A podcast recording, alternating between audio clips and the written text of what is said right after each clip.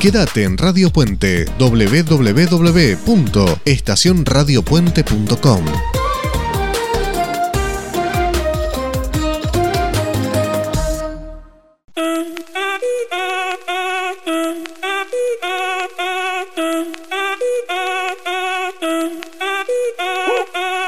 Si el ritmo te lleva a mover la cabeza, ya empezamos como es.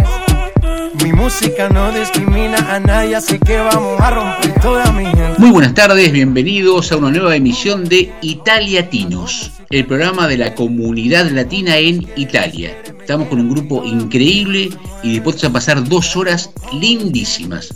Pero no, no puedo decir nada de mí porque estoy rodeado de gente encantadora. Paso a presentárselos. Eh, por un lado, Elin. ¿Qué tal? ¿Cómo les va? Un saludo en esta tarde a toda la audiencia. Mi nombre es Elin, Elin Rodríguez, yo estoy viviendo en Torino. Eh, soy comunicadora social, coach ontológica, eh, masajista, que es lo que, entre otras cosas, realizo aquí en esta ciudad. Y me vine hace dos años a Italia, llegué casi con la pandemia y bueno, estoy empezando a, a buscar la parte de orígenes eh, y raíces de, de mi propio árbol familiar en este lugar. Buenísimo. Lili. Hola, ¿cómo están? Yo soy Lili Montserrat de México. Eh, soy músico, cantante, maestra de yoga. Recién llegué a Milán, 15 de diciembre, hace un mes y unas semanas. Estoy en plena adaptación, creando red para seguir con mi profesión, cantando, dando clases, compartiendo. Y pues nada, hasta ahora ha sido una experiencia muy interesante y una aventura más. Muchísimas gracias, Lili. Carla. Hola, ¿qué tal? Buenas tardes. Yo soy Carla. Mi nombre original es Carla Márquez Ibarra, pero mi nombre de casada es Carla Silart. Soy psicóloga, soy ah, egresada de la Autónoma de Querétaro, México. Tengo un poquito más de un mes en Italia. Em, mi esposo y yo mm, nos hemos mudado mucho eh, de un país a otro, pero esta vez hemos llegado aquí con la idea de quedarnos y estamos explorando, eh, estamos adaptándonos también y muy contentos, muy contentos de estar aquí esta tarde compartiendo con ustedes. Muchas gracias, Carla. Ana. Hola, ¿qué tal? Gracias, gracias por dejarme participar aquí, Carlos. Eh, yo soy Ana, Ana Orozco, soy de Guadalajara, ahora me encuentro en Perugia, en la zona central de Umbría. Y bueno, a mí la verdad es que me he dedicado todo el tiempo al tema empresarial, así es que gestora de proyectos, eh, emprendimientos y tengo aquí en, en Italia seis meses. Esperemos quedarnos por una larga temporada. Ya lo creo, me parece que por eso vinimos casi todos. Samuel. Hola Carlos, ¿qué tal? Hola chicos, me presento.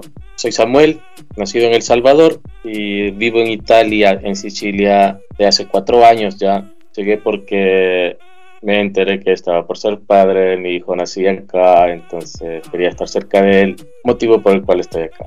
Una aventura interesante como padre y el hecho de cambiar de tierra, digamos, después de 10 años de estar viajando, establecerme en un lugar Pedazo de aventura, ser papá y encima venirse a otro país. Caramba.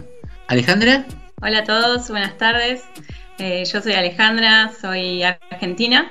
Eh, emigré acá a Italia con mi esposo y mis tres hijos hace relativamente poco, el año pasado fue.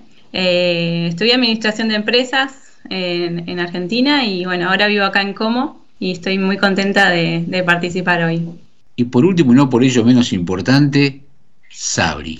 Hola a todos, muy buenas tardes. Comenzando este fin de semana, yo soy Sabri Giacobbe. Eh, migré a Italia hace dos años y medio. Eh, antes había estado en cuatro años en Brasil, así que ya hace desde el 2015 que me fui de Argentina. Soy argentina, nací allí. Eh, bueno, estoy hace dos años y medio en San Benedetto del Tronto, la zona de Markel, Italia. Tengo mi empresa actualmente, donde hago trámites para ciudadanía, eh, bueno, ayuda a un montón de personas con temas migratorios. Me pone demasiado feliz estar aquí, poder aportar todo mi conocimiento, toda la ayuda eh, y poder estar compartiendo con estas grandes personas que tengo al lado mío. Wow, qué lindo eso, de demasiado feliz. Me parece que la idea es que estamos demasiado felices de hacer esto y que eh, ustedes del otro lado se puedan comunicar con nosotros.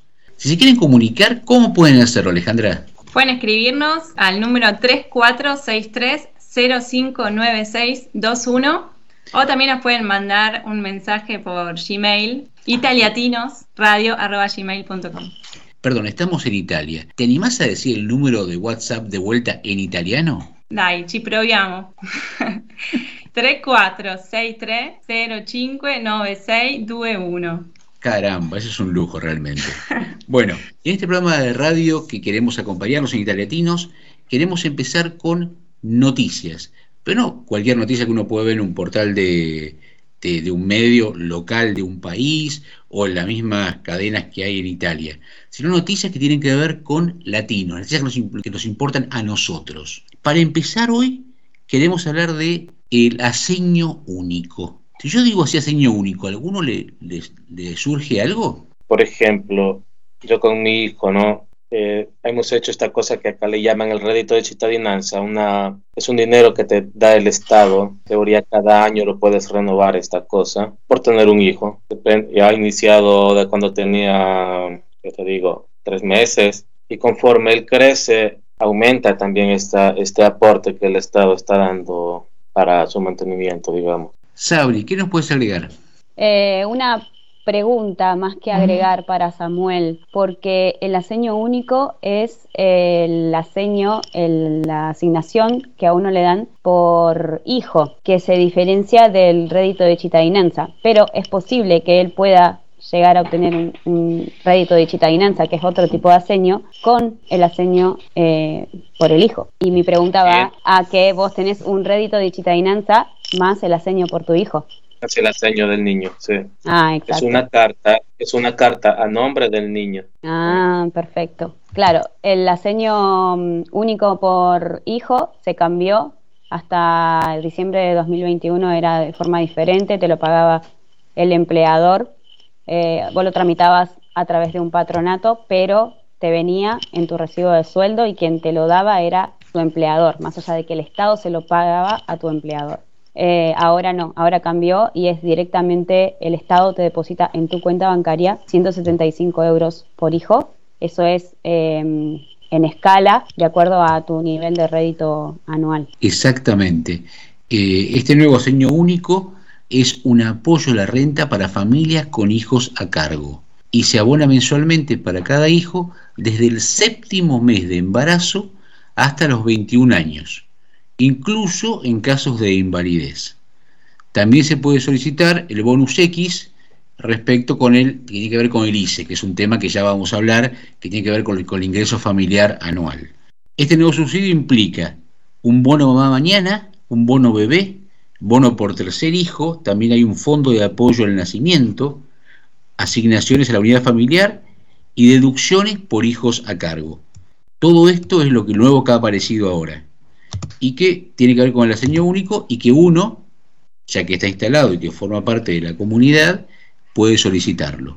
Así que es un dato interesante a tener en cuenta. Bajate la aplicación desde la Play Store. Estación Radio Puente.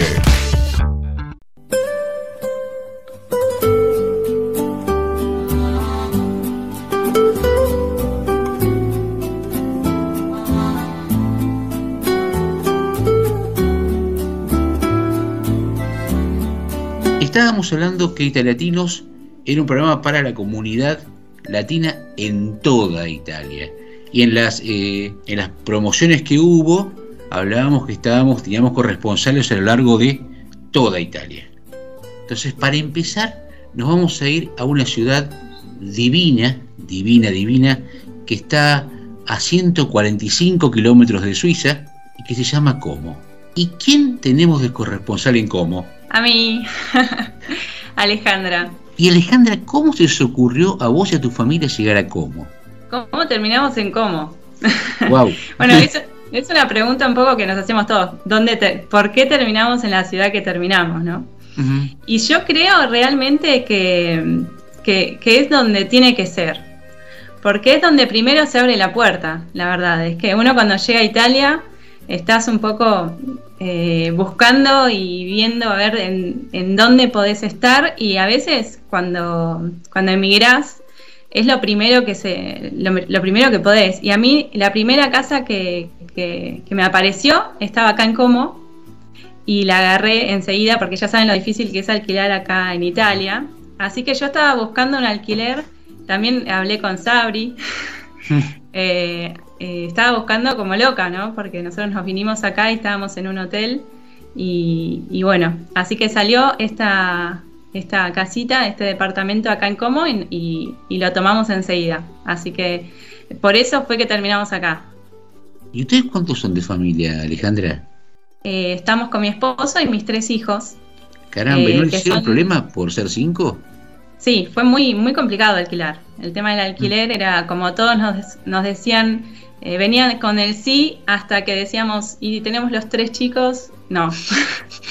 los pocos que, nos querían alquilar ya cuando estábamos con chicos, es, es muy complicado alquilar acá. y encima nosotros vinimos, cuando vinimos a ver esta casa, le dijimos a los chicos, chicos, hagan buena letra, pues no teníamos con quién dejarlos.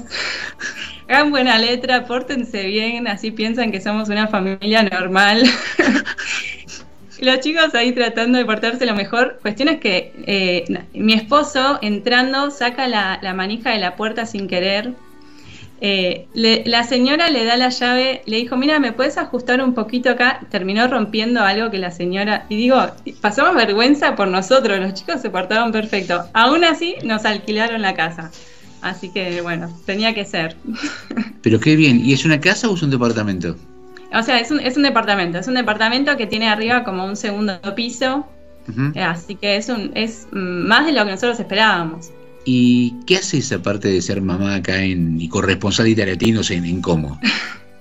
No, bueno, por ahora, eh, como nosotros nos vinimos, te cuento un poquito por qué nos vinimos, ¿no? Sí, sí.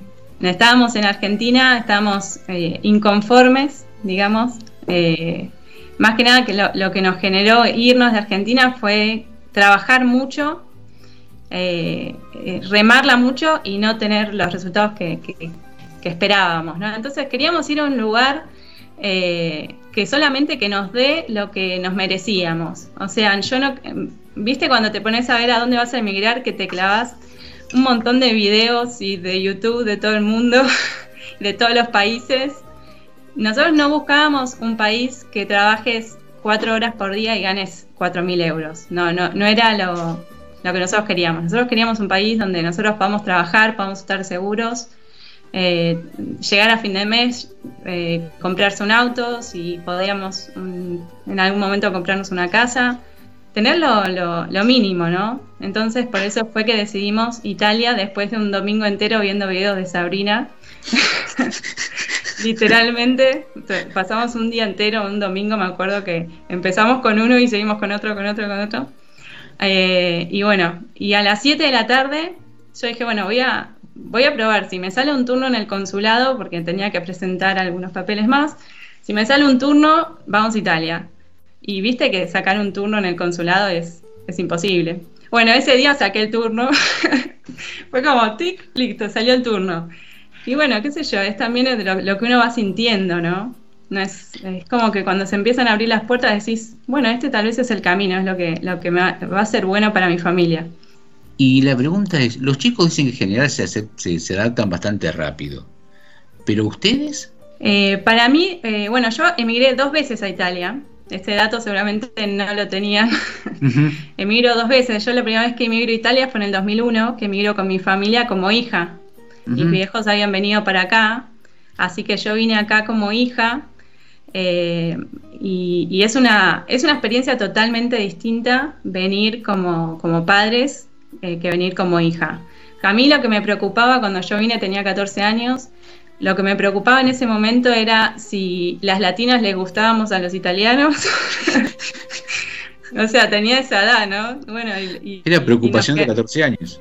Claro, o sea, aprenderé rápido el italiano para hacerme amigos y ya está. Yo no, no, no pensaba en dónde alquilar y cómo sacar la residencia y no sé, todas las cosas que ahora tenés como, como, como padre, ¿no? Como, que tenés una responsabilidad. Así que son dos experiencias totalmente distintas. ¿Estuviste en 2001 y te volviste vuelta a Argentina? Sí, sí, sí. Yo estuve, bueno, fue como unas. estuve en total ocho años en, acá en Europa y después me, volví a Argentina porque simplemente algo me faltaba. Eh, y, cuando llegué a Argentina conocí a mi esposo a los dos meses y me casé a los cinco meses, así que lo que me faltaba era una, una parte... también tenía que ser. yo soy muy así de, lo que uno siente y, bueno, encontré a mi esposa allá y ahora, mira, nunca habíamos pensado en, venir a Italia, ¿eh? Hasta este año nunca habíamos pensado y, ahora me lo traje. ¿Qué siente él? Y él, eh, para él fue lo, lo, más complicado, ¿no? Porque eh, bueno, acá soy yo la que tiene que hacer todo. Eh, él no habla italiano, eh, la ciudadana era yo porque nunca, nunca le hice la ciudadanía por matrimonio. Mira que trabajé en el consulado un año y nunca le hice la ciudadanía, ahora no, no puedo creerlo. Pero como no pensaba, no pensaba emigrar y había que pagar la ciudadanía por matrimonio, es como que nunca había una motivación. En cambio, la de mis hijos sí la había hecho porque era solamente presentar la partida de nacimiento, era fácil. Pero la de él, no sé, nunca la hicimos. Eh, ahora es un lío hacerla, pero bueno. Cuestión es que para él sí, para él es mucho más difícil porque soy yo la que tiene que hablar con todos, la que tuvo que buscar el alquiler, la que... Así que él estuvo más que nada cuidando a los chicos. en, la, fase de adaptación fue, fue el apoyo a él, ¿no? ¿Y están aprendiendo italiano todos? Están los chicos, viste que enseguida le agarran la mano, así que los chicos ya, nosotros llegamos en octubre y ellos para mí ya hablan, ellos se sienten que no hablan, pero para mí ya hablan bastante, se hacen entender. Hasta el más chiquito de tres años. Tienen 8, 7 y 3 años. así que así aprenden. Se deben desenvolver perfectamente bien. Sí, sí. El que es de... madera todavía es mi esposo, todavía. Pobre, pero bueno, yo, yo no se lo digo para que no se sienta mal, pero bueno, desde a poquito, desde a poco. Bueno, esperemos que nadie que esté escuchando el programa se lo diga. y decime, ¿cómo es cómo? Cómo es muy seguro. Además de ser muy hermoso, eh, cualquiera puede googlear un poco cómo y, se, enamora, porque es muy hermoso acá, es, puro lago, es un sueño, es una postal. Eh, seguramente lo, han visto porque es, es bastante conocido. Hay mucho, mucho trabajo, es un lugar lindo para vivir, la vida tal vez no es tan barata como dicen muchos que es en el sur. Yo pago de, alquiler 700 euros. Igual, ojo, que yo agarré lo primero que encontré, ¿no? Seguramente si uno busca algo mejor, tal vez se encuentre. Pero sí, los alquileres eh, son un poco más caros. Eh, pero, pero no sé, a mí me encanta el norte, me, me gusta mucho, hay muchos lugares lindos cerca. Te cruzas un poquito y te vas a Suiza, que yo terminé en Suiza sin querer porque me perdí con el auto. terminé en Suiza.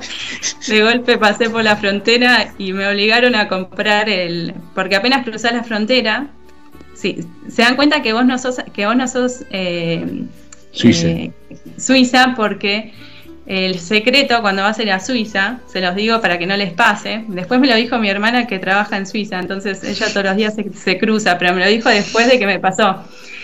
Y, bueno, cuando estás pasando por la frontera tenés que bajar el, la ventana, la ventanilla, y saludarlos. Entonces como que ellos te pispean para adentro y te dejan pasar.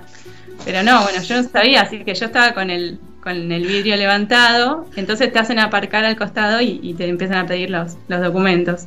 Y entre las cosas que te piden es eh, el peaje, algo que es, es algo que te tenés que pegar en, en el...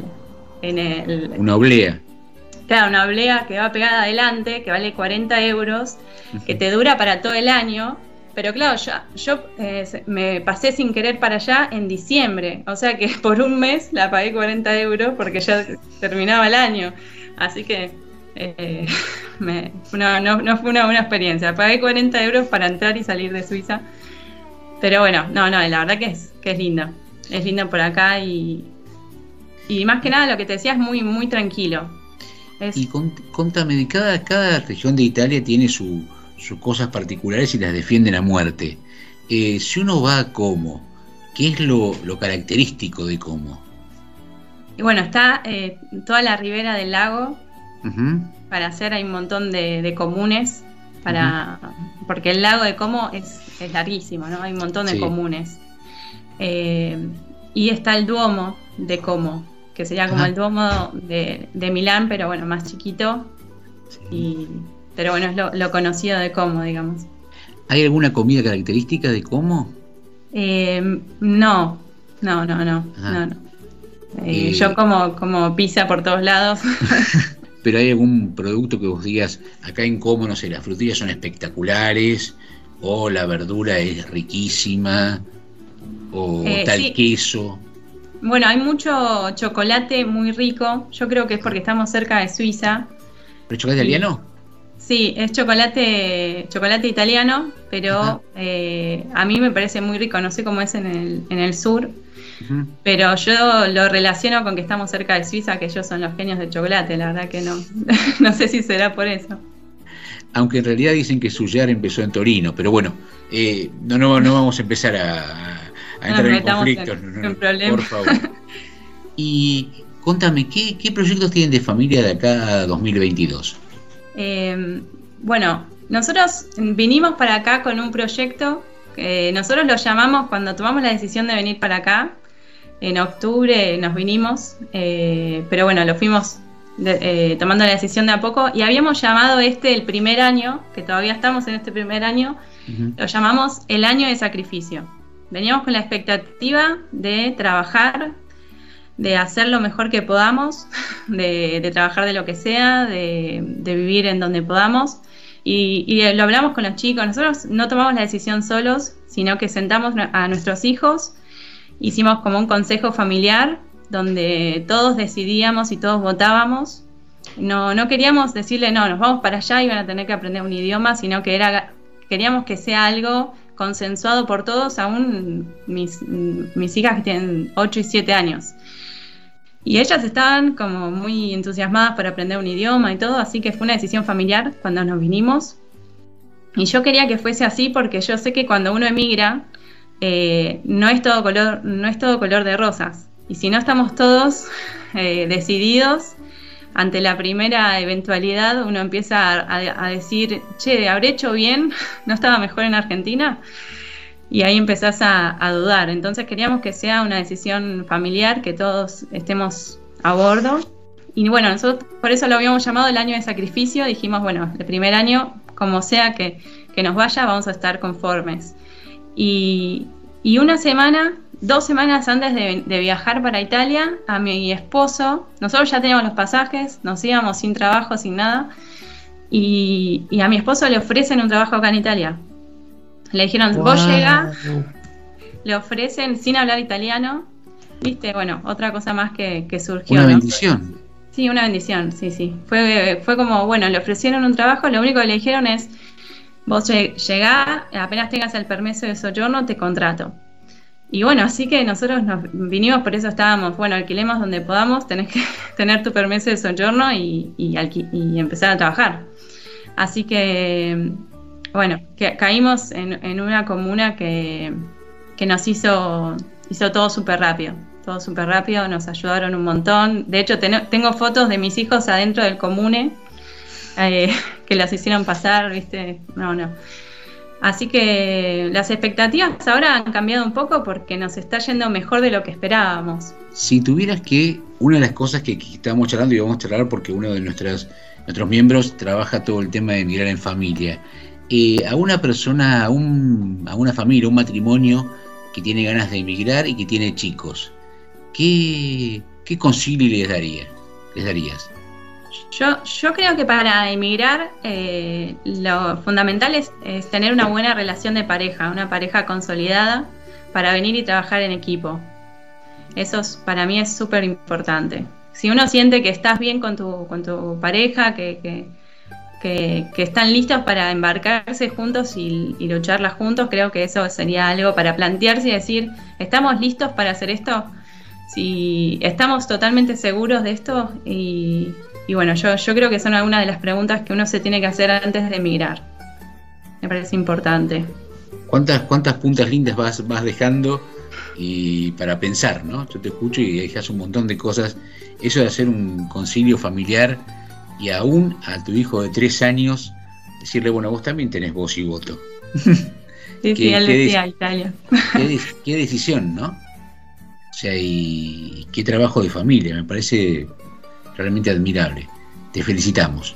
Bueno, quedás comprometidísima, Alejandra, a que de aquí en más, novedades que pasen en Como, O sea, cuando lo veas pasar a George Clooney, le haces una nota, por supuesto.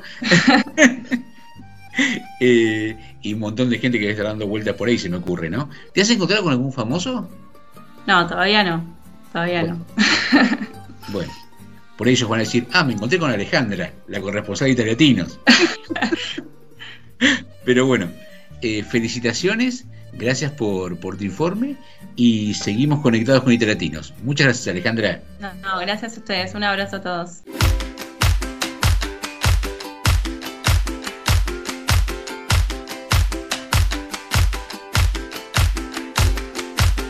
Yo soy lo que soy, no soy lo que ves. Yo soy mi futuro y soy mi ayer. Y hoy tan solo soy este amanecer y los ojos que te vieron nacer. Soy tan simple que casi ni me ves. Yo soy lo que soy, no soy lo que ves. No soy cuna de oro ni simple Moisés. Soy el desamparo del corazón de aquel que pelea y no tiene voz. Soy la mano que te quiere ayudar. No hablo solo de mí. Cuando digo que soy, te hablo de ese lugar donde nace el amor que sueñas.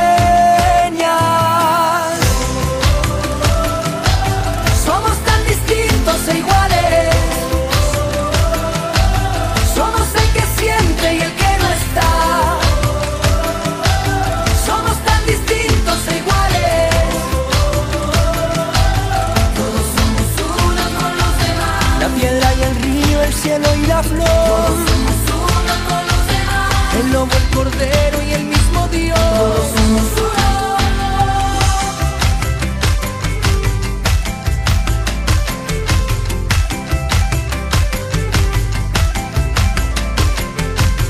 Yo soy lo que soy, no soy lo que ves. Yo soy mi pasado, soy mi después. Soy libre y dichoso por elección. Soy un loco inquieto pidiendo paz. Soy la mano que te quiere ayudar. No hablo solo de mí. Cuando digo que soy, te hablo de ese lugar donde nace el amor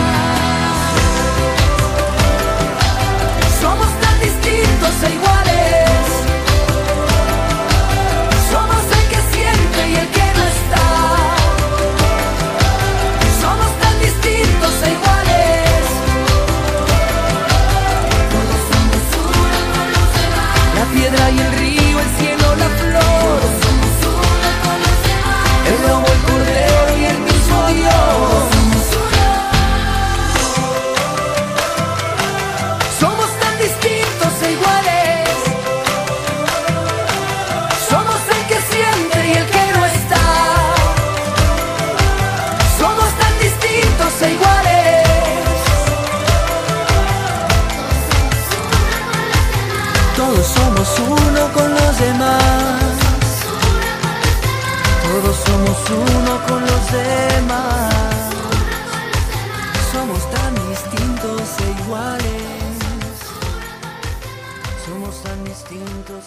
un montón de cosas que nos fue contando Alejandra, de familia, de decisión, de sacrificio. Son temas como, como, como pesados, como complicados, como densos. Y tenemos la suerte en nuestro equipo de Italiatinos de tener a alguien que conoce del tema y que nos puede echar luz sobre todo esto de llegar a Italia. Por eso tenemos un espacio que es el momento de Carla. Hola, ¿qué tal? Buenas, buenas tardes. Eh, pues bueno, yo, ¿qué les puedo decir? Eh, que yo misma he padecido un montón de, mm, de duelos, de duelos que, que vienen tras, tras una migración, ¿no? Eh, como les contaba en la presentación, eh, yo me he mudado muchas veces, creo que desde pequeña, em, claro, que, que eran migraciones de un estado a otro en México y que yo dependía de mis padres, pero a lo largo del tiempo me doy cuenta que, bueno, que en cada migración hay una pérdida, dejas algo, pero ganas mucho. Entonces, bueno, en, eh, ese momento estoy yo ahora y, y bueno, yo traía una reflexión para, para, hoy, eh, que es eh, esto que se dice de, de, que cuando vas de un lugar a otro empiezas de cero. ¿no? yo esto lo, lo cuestiono un poco. Em, realmente se empieza de cero. Eh, es, muy fácil decirlo. He llegado y estoy empezando, estamos empezando de cero. No, yo creo que tú traes tus experiencias contigo. Eh, yo creo que em, moverse en la vida te va dando experiencias, te va llenando de riqueza y, y no importa cuál sea el cambio que tú estés enfrentando, eh, tú tienes eso contigo no empiezas de cero, ¿no? Entonces, eso me lo digo yo a mí misma ahora que hemos llegado aquí a Italia eh, en el invierno, se oscurece temprano a las cuatro y media, es como todo ahí un, es, un, ambiente que podría prestarse para una depresión, ¿no? Eh, eh, la lluvia, oscurece cuatro y media de la tarde, pero no, es una cuestión de actitud, me parece que, tienes que estar eh, como muy mentalizado, confiar em, y, tener esa actitud positiva, que no estás empezando de cero, que estás con tus experiencias contigo, ¿no?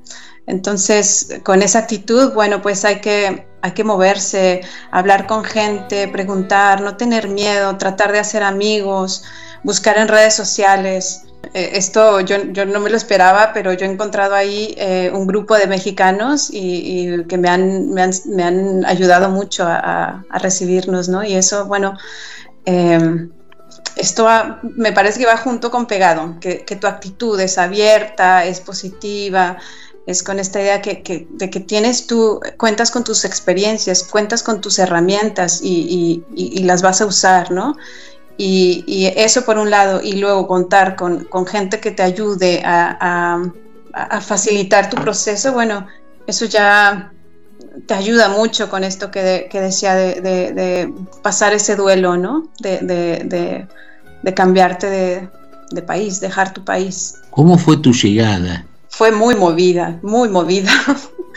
claro, ir cerrando con, el ciclo en México y, y recién veníamos de otra migración, de California a México con la pandemia. Entonces se nos juntó cerrar eh, eh, toda la vida en California y luego cerrar todo ese año que estuvimos en México y luego venirnos para acá. Entonces fue muy movido.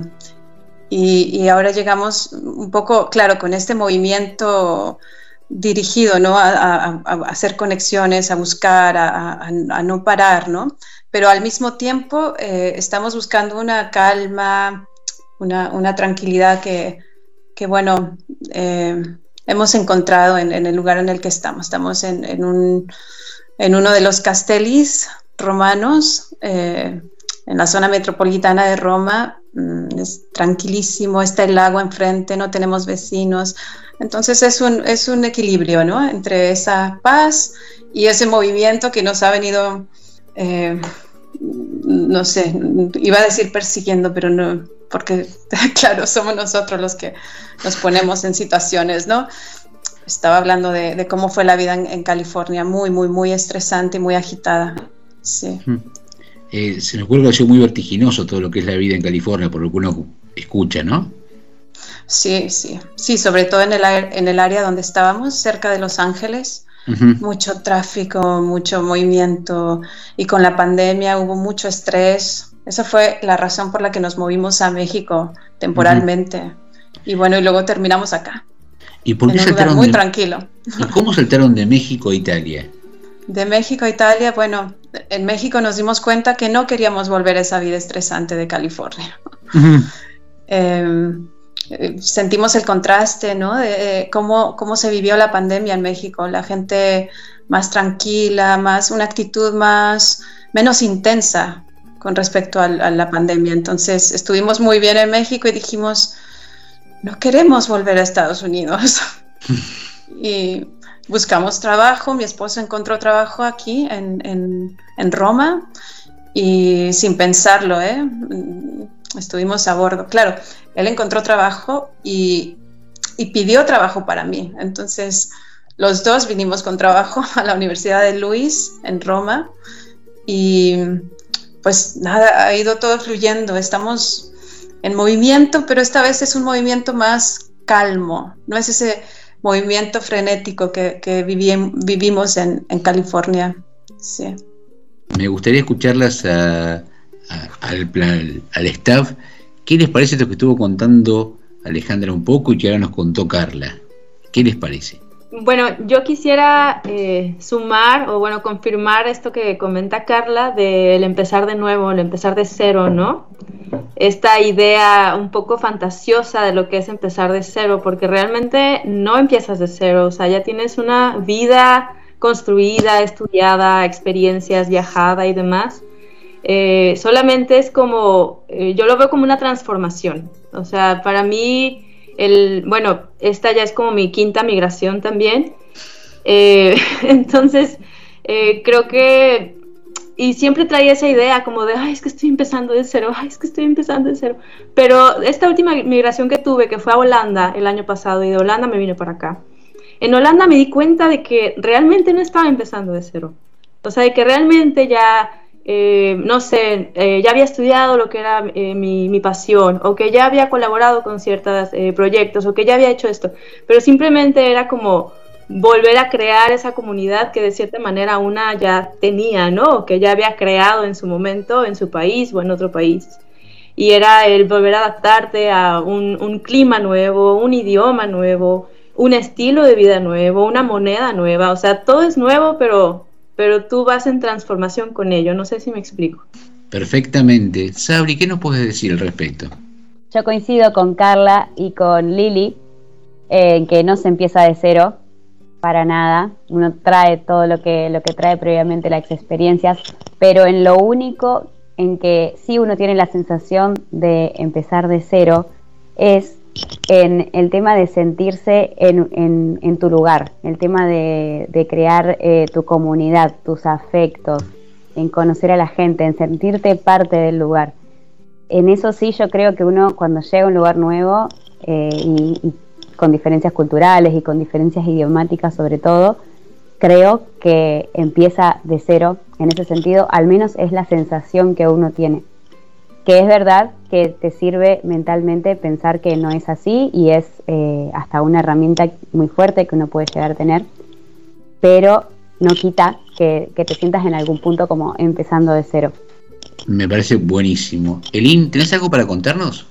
Sí, yo quería compartir con ellas, em, concuerdo lo que dicen esto de empezar de cero, que me gustó mucho, ¿no? Poder dimensionar o redimensionar un poquito lo que es la idea de emigrar, de de dejar eh, lo que uno ama y lo que uno construyó y lo que uno hizo atrás y llevarse en la valija pocas cosas y llegar a ese lugar, pero sobre todo comparto esto último que dijo Sabri, ¿no?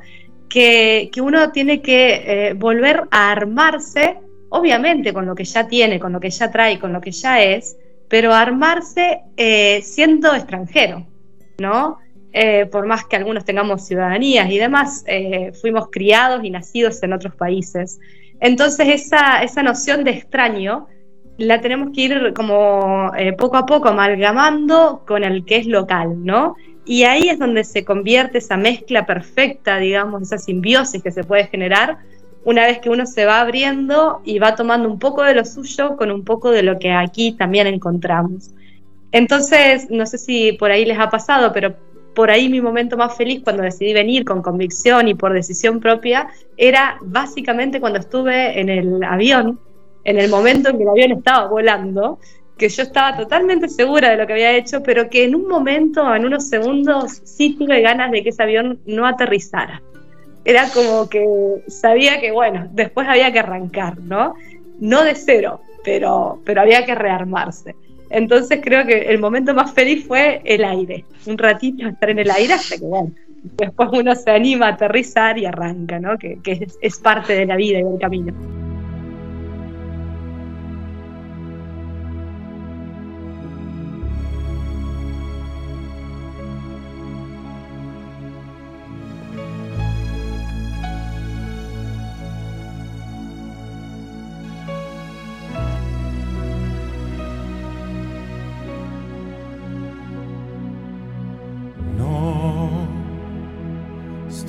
Stanotte amore non ho più pensato a te.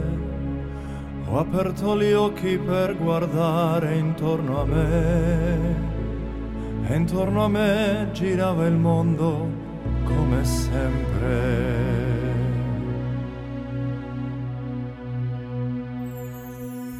Gira il mondo, gira nello spazio senza fine, con gli amori appena nati, con gli amori già finiti, con la gioia e col dolore della gente come me.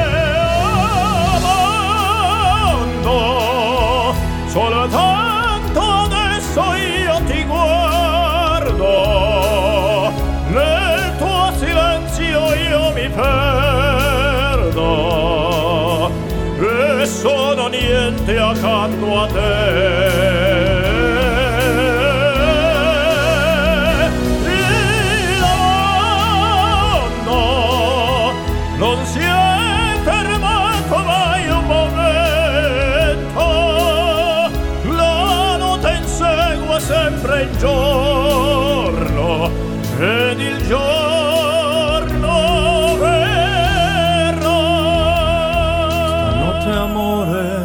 Più pensato a te. Ho aperto gli occhi per guardare intorno a me. E intorno a me girava il mondo come sempre.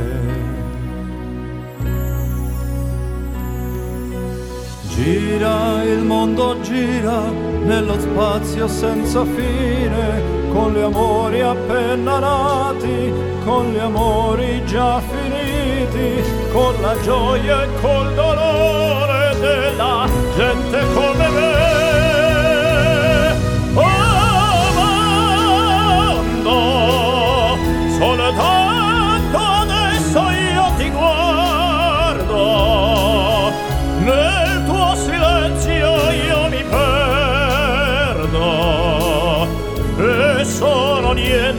niente accanto a te.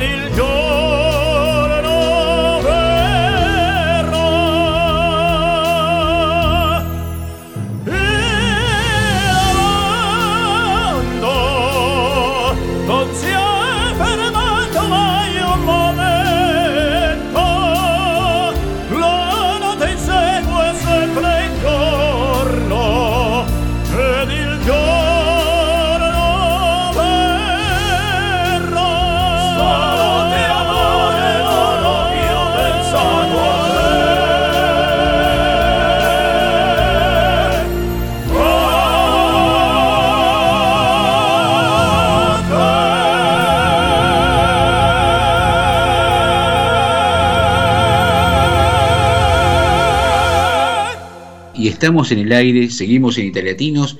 ¿Y a qué número nos pueden llamar nuestro WhatsApp, Alejandra? Al 3463059621. ¿Y tenemos algún correo electrónico que se puedan comunicar con nosotros? Por supuesto, italiatinosradio.gmail.com. Increíble, increíble. Eh, no puede estar ausente en Italiatinos la música, pero vamos a poner distintos momentos. Eh, y en este caso queremos buscar esos temas que tenemos todos guardaditos, que nos acompañan, que uno lo tuvo en cassette, después lo tuvo en CD, después lo tuvo en disquete y siempre lo va, lo va volviendo y ya lo tiene en MP3. Queremos poner un tema musical para pensar. Y para ello le pedimos a Lili que hoy tome la posta y empiece con ello. Gracias, Carlos. Pues bueno, eh, hoy quisiera compartir con ustedes eh, música tradicional mexicana, que es el son jarocho. El son jarocho nace al sur de Veracruz, que es una ciudad localizada a la costa del Atlántico, eh, cerca del Golfo de México. Se caracteriza por mezclar la poesía junto con el sonido de la jarana, entre otros instrumentos como el arpa, la leona, que es como un bajo, el violín, Y bueno, la jarana es el instrumento típico de cuerdas artesanal y también se mezcla con un zapateado que hace alusión a la percusión. Entonces yo lo veo como una conversación entre todos los elementos. A eso le sumamos que es muy familiar, o sea, es niños, animales, mascotas, adultos, abuelos, y va de, boca en boca, o sea, tú aprendes el son jarocho de tu mamá, de tu abuela, tatarabuela, etcétera, etcétera, etcétera. Hace más de 200 años surgieron las primeras coplas, que son los versos, para animar las reuniones y construir una, una identidad basada en las minorías.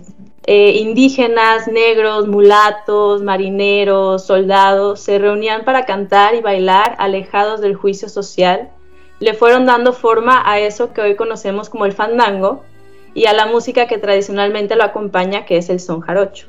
En lo personal, esta es música que al escucharla siempre siento un gran abrazo al corazón, desde volver a vivir momentos compartidos cantando y tocando la jarana con familia y amigos en México, hasta por el simple hecho de escucharla hace que se complemente mi sentimiento de hogar al estar lejos de, de mi país. Considero que esto es parte de lo que realmente se puede considerar como música mexicana tradicional, ya que se siente y aprecia la raíz, la tierra de la misma música y la gente, la comida y todo lo que culturalmente y humanamente es México. Espero que les guste. Se llama el Balajú.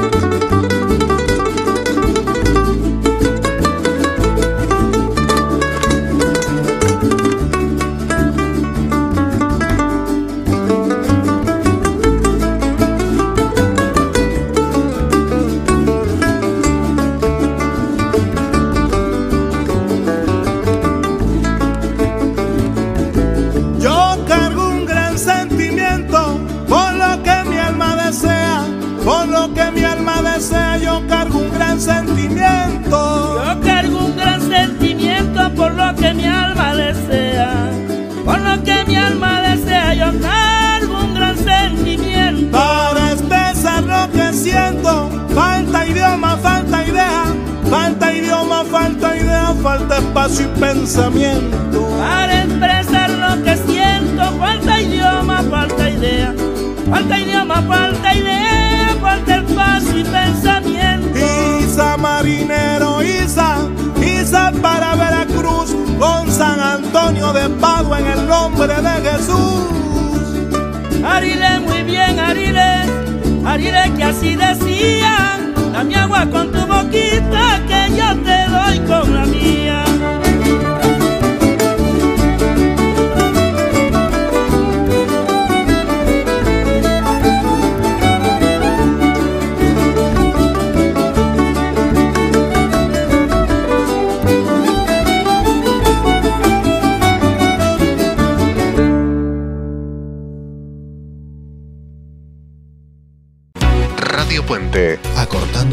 yes.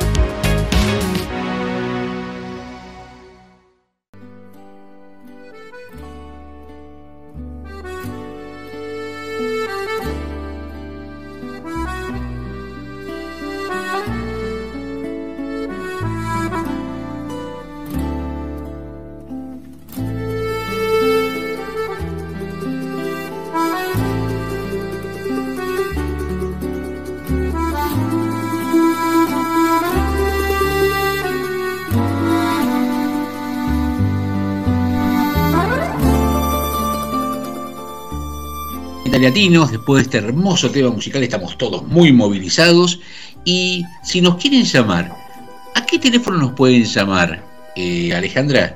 Al 3463059621. ¿Y tenemos también un correo electrónico?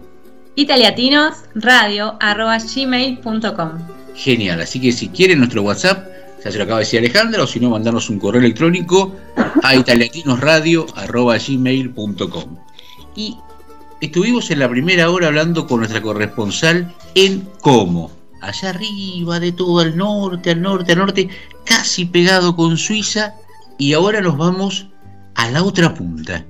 Recorremos más de 1300 kilómetros y casi a punto de, de caernos en el mar llegamos a Catania. Y ahí está nuestro corresponsal, Samuel. Samuel, muy buenas tardes, ¿cómo estás? Muy buenas tardes, Carlos. Muy buenas tardes a todos los oyentes. Pues muy bien y contento de estar con ustedes en el programa, emocionado, la verdad. La pregunta se cae de madura. ¿Cómo llegaste de El Salvador a Catania? Mira, eh, en su segmento, cuando ha hablado Ale, Alejandra, ha hecho un comentario que me ha gustado mucho.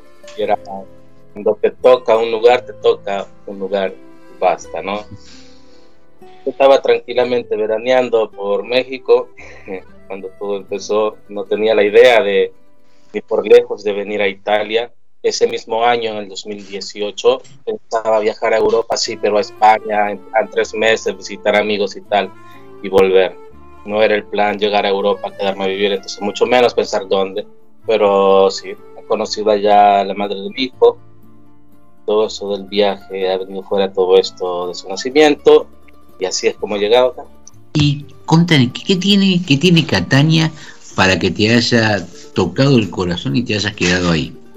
Lo primero mi Luego de todo, sí he encontrado mucha gente bonita acá, he encontrado también mucha gente latina por acá, con cuales me he hecho muy buen amigo, italianos, sicilianos de acá también.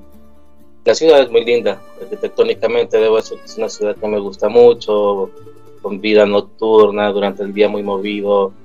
Para cuando yo he llegado por cómo trabajaba, también me ha ayudado y me ha recibido muy bien.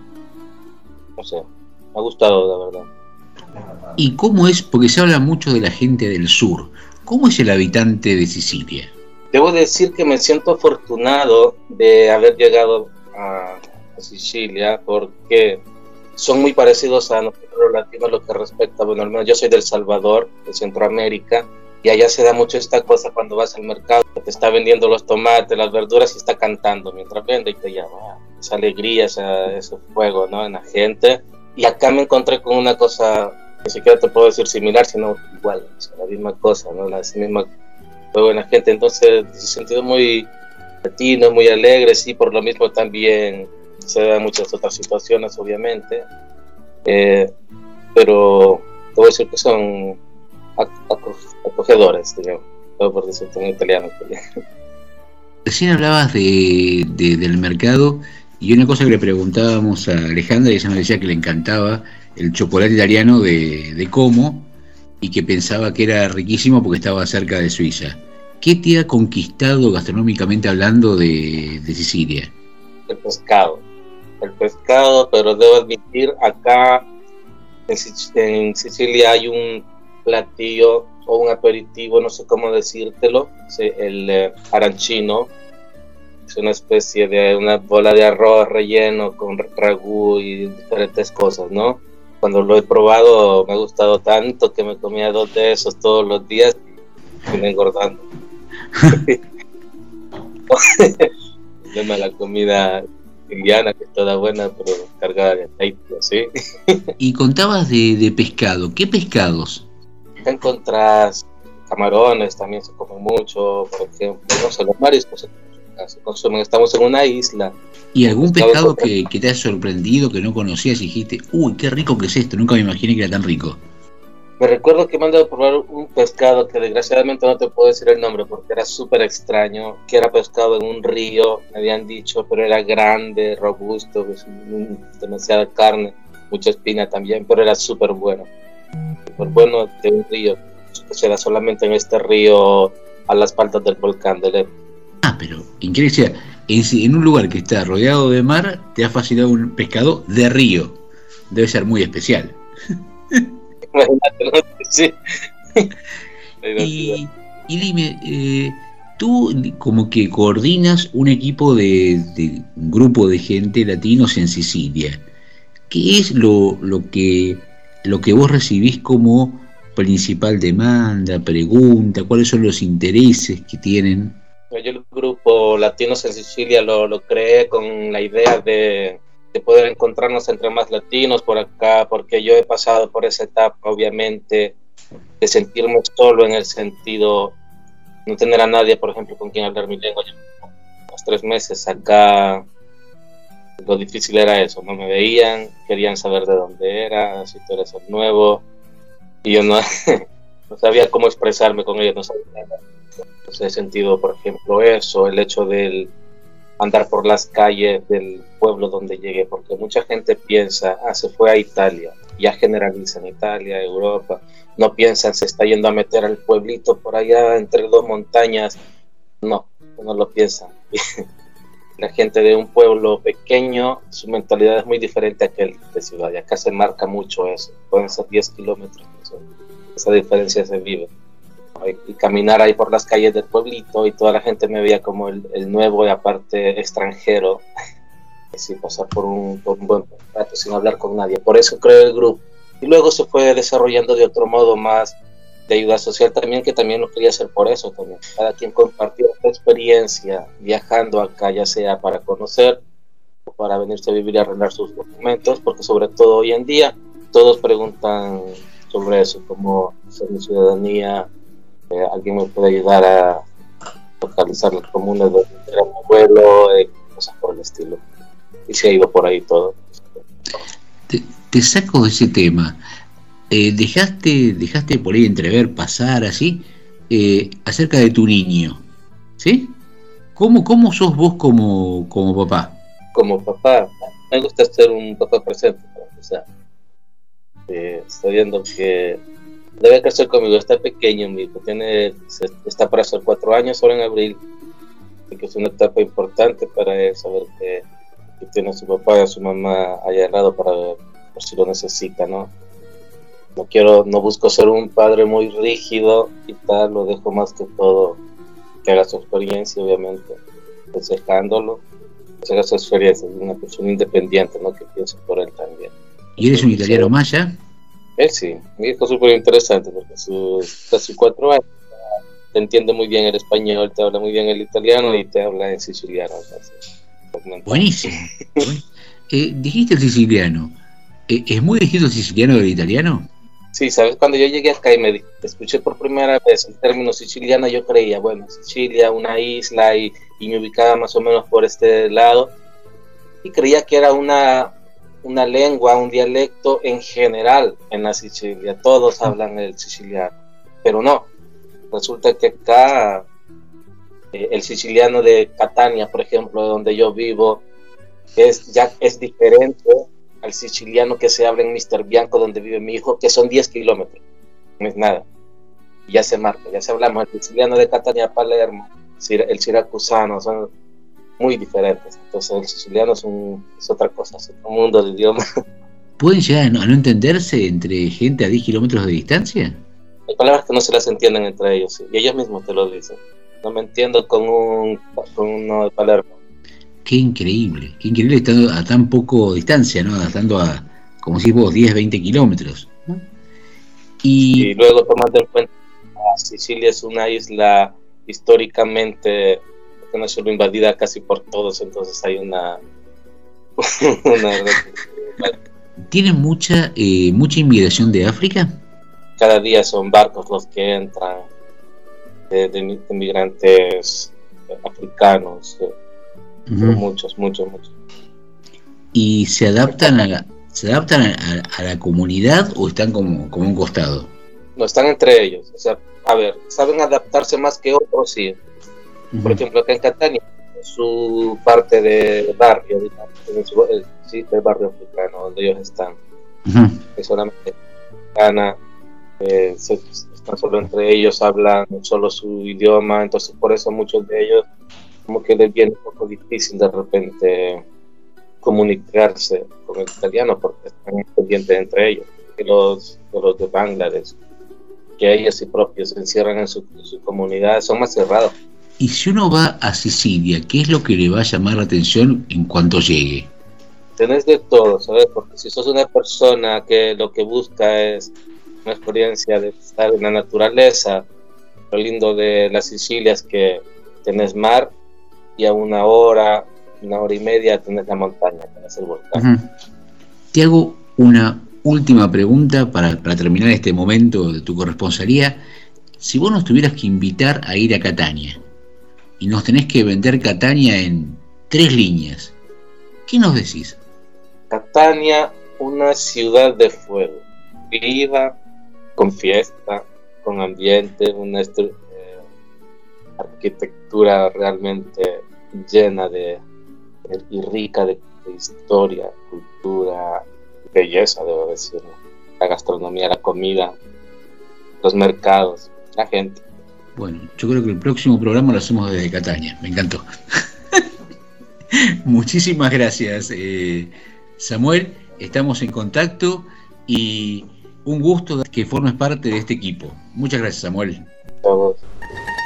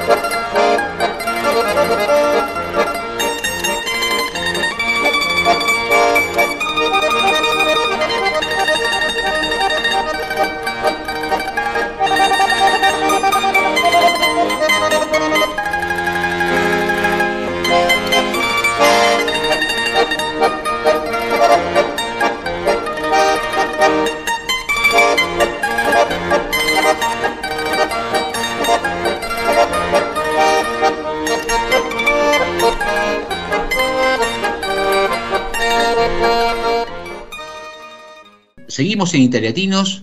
Eh, seguramente esto les habrá, tanto a ustedes como, como a nosotros, impactado muchísimo. Si nos quieren mandar un mensaje, Alejandra, ¿a qué número de WhatsApp lo pueden hacer?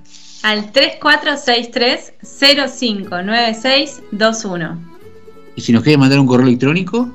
A italiatinosradio.gmail.com Muchas gracias, Alejandra. Y en todo, todo nuestro programa va a haber un reportaje central de una persona que para nosotros es muy importante, es representativa y que nos ayuda a ver este tema de la, llegada a Italia, que es un poco lo que estamos hablando hoy, desde otro punto de vista. Y aparte que es conocidísima eh, por ella misma, tenemos el gusto de que forme parte del equipo de Italiatinos. Ella es Sabrina Jacobe y la vamos a entrevistar en este momento. Sabri, muy buenas tardes, ¿cómo te va? Buenas tardes, buenas tardes nuevamente, muy bien aquí. Una pregunta, vos estudiaste Administración de Empresas. Eh, contador público, sí. Contador público. Ahora, lo que haces no tiene nada que ver con ser contadora pública. ¿De dónde viene esa, esa pasión por comunicar y por ayudar? La pasión por comunicar la descubrí sinceramente en Italia a raíz de todo este proyecto, a raíz de verme forzada a hacer videos de YouTube. No forzada por el tema de que no les quería hacer, sino por el tema de combatir una gran, no sé, baja autoestima o miedo ante las cámaras o miedo a, la exposición.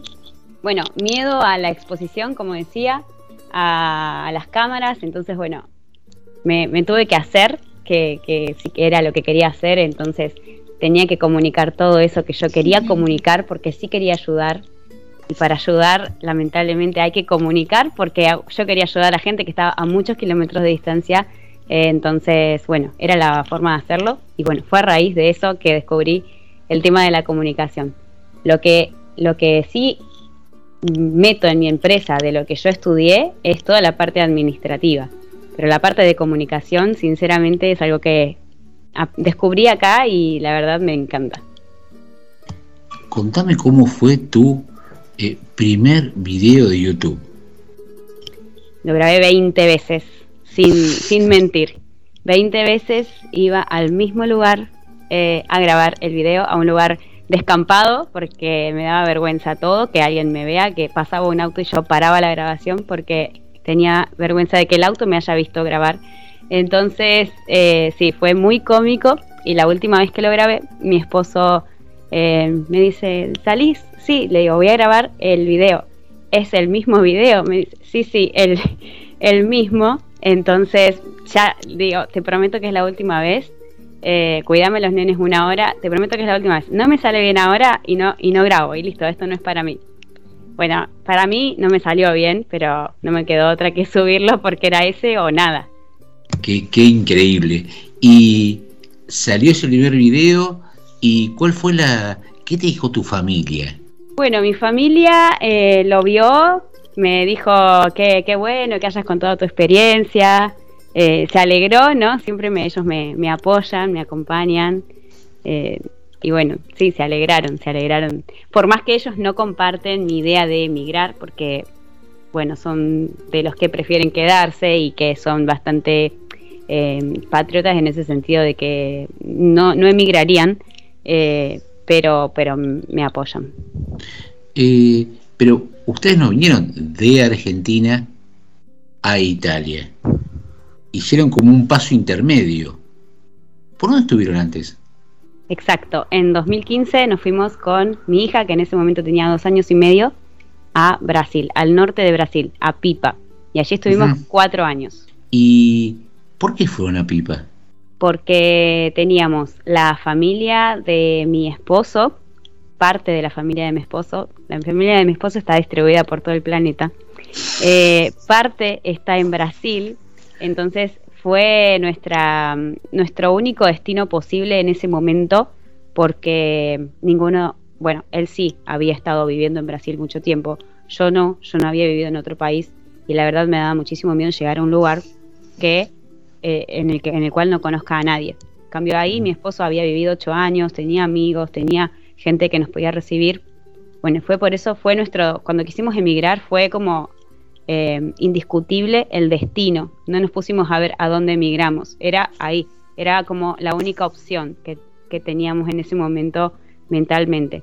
Después, bueno, el mundo se nos abrió y pudimos elegir otros lugares. Pero bueno, en ese momento Brasil era el destino indiscutible.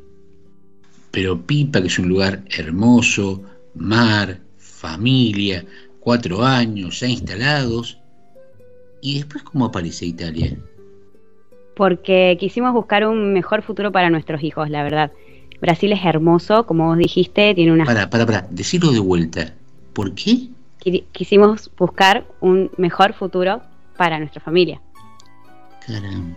Porque Brasil es hermoso, tiene unas playas divinas. No te voy a negar que vivíamos re bien, que teníamos una calidad de vida excelente, súper tranquila, segura, pero económicamente no nos daba para irnos de vacaciones todos los años, por ejemplo, que eh, es algo que nosotros queríamos, queríamos viajar, queríamos, eh, si bien no es nuestro estilo de tomar un camper y andar viajando por todo el mundo con los chicos, pero eh, sí queríamos hacernos viajecitos, que conozcan los chicos el, mundo palpable, o sea, eh, que no lo vean en, libros, sino poder ir, eh, bueno, estamos acá en Italia, nos fuimos a Roma, conocieron la historia eh, visualmente, en, en, personas, presencialmente.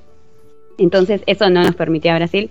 Y cuando empezó mi nena, primer grado, nos dimos cuenta que la educación allí donde estábamos nosotros, por eso siempre aclaro esto, porque nosotros estábamos en un pueblo en el que había una sola escuela y no era buena.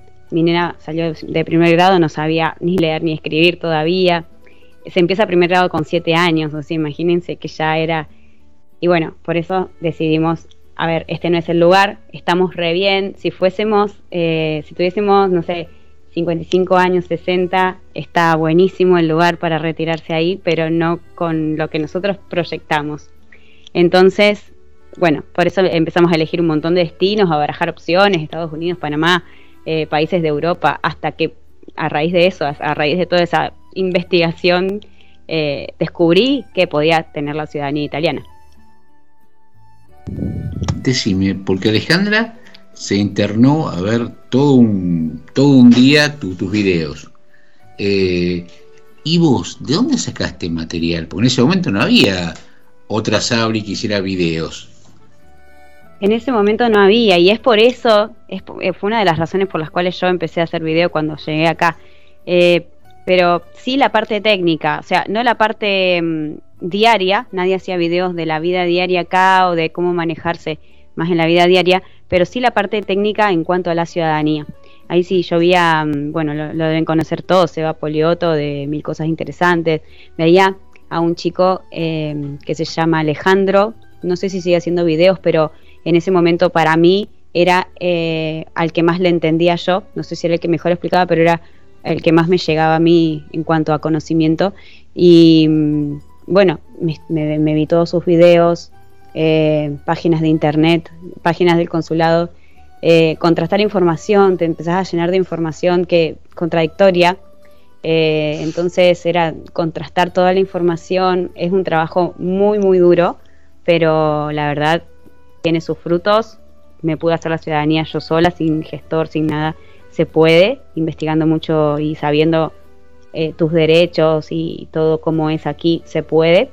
Pero sí es verdad que no había demasiada información en ese momento y bueno, fue uno de los temas que a mí me llevó a crear todo esto. soy absolutamente sincero, yo conocí San Benedetto del Tronto a partir tuyo. ¿Cómo llega Sabri a San Benedetto del Tronto y no a otras ciudades? Porque uno piensa cuatro, cinco, seis ciudades que se le ocurren enseguida de Italia, como, como ciudad de referencia, ¿no? ¿Cómo llegaron ahí? Es una larga historia que la voy a resumir porque fue así. Yo estaba eh, buscando mis actas, nosotros nos fuimos a Argentina a buscar todas las actas, a preparar toda la documentación para venir a Italia y mi esposo estaba en la búsqueda de sus ancestros, o sea, no sabía si tenía sabíamos por los apellidos que eran italianos, pero no, no conocía data, datos, eh, fechas ni nada para poder pedir sus actas. Él estaba en su búsqueda y descubre a un tío abuelo que le da data de su familia y le cuenta que el padre de su bisabuelo, huyendo de la guerra, eh, se llamaba Baruch de apellido, le cambian el nombre a Benedetto, un intendente amigo en Italia, en el norte, en Viviana, la zona de Piemonte, le cambia el, o sea, le traduce su apellido a Benedetto y le da unas tierras. Entonces nosotros en ese momento estábamos buscando comunas. Eh, barajábamos Olbia en Sardeña, no hay trabajo en invierno, era algo que nos retumbaba. Eh, que nos resonaba dentro como que no iba a ser un lugar para nosotros. Después, eh, bueno, la zona de, de, mar, que por recomendación de unos amigos italianos, pero no, no teníamos la comuna definida. Hasta que él googlea, eh, para ver eh, más datos de ese antepasado, googlea Benedetto, porque el apellido era Benedetto, y, y descubre San Benedetto del Tronto. Fue así que investigamos la ciudad, investigamos las opciones en cuanto a las, a las experiencias de ciudadanía, que había acá, no eran muchas, pero eran buenas. Entonces nos encantó la ciudad, el mar, veníamos de Brasil, bueno, no vamos a comparar la playa de San Benedetto con la playa que teníamos en Brasil, pero bueno, es mar al fin y al cabo, tiene mucho verde la ciudad, es lo que buscábamos, entonces, bueno, aquí estamos y nos encantó. Un tema central que, que nos pasa por lo pronto los argentinos, que, es muy, muy, muy importante hoy, es el tema seguridad. ¿Qué te pasó a vos con el tema seguridad cuando llegaste a Italia? La verdad fue, eh, a ver, yo en Brasil vivíamos seguros, con las puertas abiertas, eh, a eso ya estaba acostumbrada, pero la verdad es que aquí llegué a otro extremo. Al menos en la ciudad donde vivo yo, eh, uno puede andar tranquilo por la calle con el celular, nadie te va a robar nada eh, o sea, hacerte mal, hacerte daño por, por nada. Entonces, eso es algo que me asombró muchísimo, que es algo extremo el tema de la seguridad aquí. Sí hay que decir que las bicicletas, sí, eh, bueno, las roban acá más si tienen un candado medio eh, fácil de sacar o alguna linga no bien puesta o que no tienen nada. sí que sí que son sí que hay como esa no sé si es cultural o qué pero sí hay, ese problema solo con las bicicletas, pero nadie te va a tirar de tu bicicleta tampoco para robártela. Es más sin que te des cuenta. Pero bueno, eso, es, eso es solo lo que, lo que vemos acá en cuanto a inseguridad, entre comillas. Yo me acuerdo que en algún video que vi tuyo hacías como una prueba de, confianza y un día se fueron a hacer las compras con, el coche de ustedes, creo que un domingo, con tu esposo. Y estaba el coche perdido ahí en el medio del, del todo estacionamiento, porque no había nadie, y, entraron, uno cuando entra un domingo anda tranquilo, porque no tiene la, el apuro de que tiene que trabajar o cerrar algo. ¿Y qué te pasó a vos? Ah, claro, eh, yo tenía miedo, en realidad, porque uno, no sé si alguno, alguno alguna vez pierde ese miedo cuando viví 25 años en Rosario, en Argentina, para quien no conoce, es una ciudad muy, muy insegura. Eh, entonces, claro, eh, dejar el auto de, abierto con las ventanillas bajas, la llave puesta. Yo eso no lo filmé ese día, la llave estaba puesta, mi esposo no me lo dijo, porque yo ya estaba con miedo de que las ventanillas estaban bajas. Y dice, filma, filma que lo dejamos así. Dice, yo siempre lo dejo así, me dice. Yo digo, ¿cómo siempre lo dejas así? Sí, yo me voy a hacer un trámite y lo dejo así siempre. El que usa el auto es más mi esposo. Eh, bueno, le digo, dale. Yo estaba 10 minutos tarde en hacer las compras. Estaba eh, mirando para afuera todo el tiempo. Cada vez que pasaba por, por la zona de las cajas miraba para afuera. Yo terminé, salí y lo esperé a mi esposo afuera. Mi esposo tardó 20 minutos más en terminar de comprar. Eh, cuando llegamos al auto me dice, ¿no te diste cuenta? Tenía la llave puesta también. Yo lo quería matar, pero, pero bueno, es así. Él deja el auto así a veces. Y las ventanillas bajas casi siempre, la llave puesta a veces, pero sí, no, no pasa nada, hasta ese extremo, por eso te digo que es extremo acá lo que vivimos. Eh, ¿Eso de mirar para atrás cuando uno anda con el celular por la calle? No, olvídate, no, no. Y eso es algo muy duro, muy duro que uno, si viene de una ciudad que, que tiene inseguridad, eh, yo tardé seis meses en no pensar en darme vuelta cuando pasaba una moto por al lado mío. A los tres meses más o menos eh, dejé de darme vuelta, pero sentía, se me aceleraba el corazón, sentía ese miedo y decía, no me tengo que dar vuelta, no me tengo que dar vuelta, y la moto pasaba por al lado mío, lo más bien. Eh, pero bueno, ahí tomé conciencia del nivel de estrés inconsciente que yo tenía en Rosario. Y los chicos, salir con los chicos a pasear, salir por ahí un poco más tarde de noche, por ahí cuando hay clima lindo, ¿tienen problemas? ¿Se encuentran con gente igual que ustedes? Sí, acá esta es una ciudad súper familiar y los chicos se acuestan temprano, acá mis niños no. Pero bueno, están hasta las 8 de la noche en verano en el parque, eh, lo más bien. No, no hay ningún tipo de problema en sacarlos a andar en bicicleta, ellos con su propia bicicleta, que se alejen un poco, o que mm, el otro día estábamos tomando mate con algunas familias en una plaza eh, en, la, en la costanera y está la bicisenda y mi hija se iba con los patines por la bicisenda. Yo le decía, no te vayas lejos, pero había momentos en que no la veía y sinceramente no tenía miedo porque la veía ir y venir todo el tiempo y la verdad es, es una tranquilidad esa. Te llevo a otro lugar. Vos empezaste a ayudar a la gente con tus videos, te empezaron a llamar, Sabri, mirá, tengo esta duda, ayúdame, en qué lugar, cómo puedo conseguir. ¿En qué momento dijiste, a ver, paremos? Esto vamos a darle una forma de empresa, como vos dijiste cuando empezaste. ¿Cuándo fue ese momento?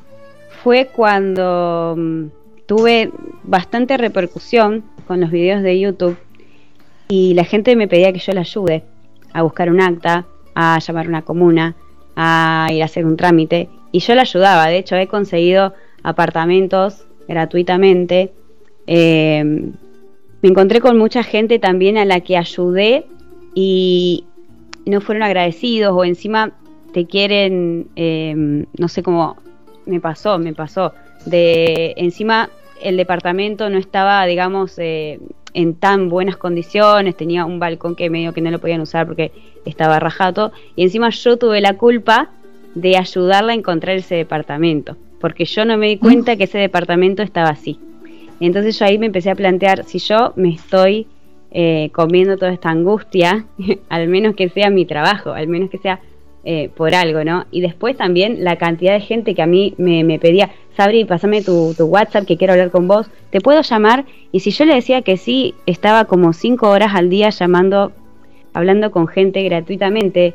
Y mi familia, yo tengo una familia, entonces dije, no, a esto vamos a hacer algo porque sí que quiero ayudar, no quiero dejar de hacerlo, no quiero decirle a la gente no me llames, no me escribas, no te ayudo, pero vamos a buscarle la vuelta para que esto también, que mi tiempo vale, entonces, de bueno, eso, ¿no?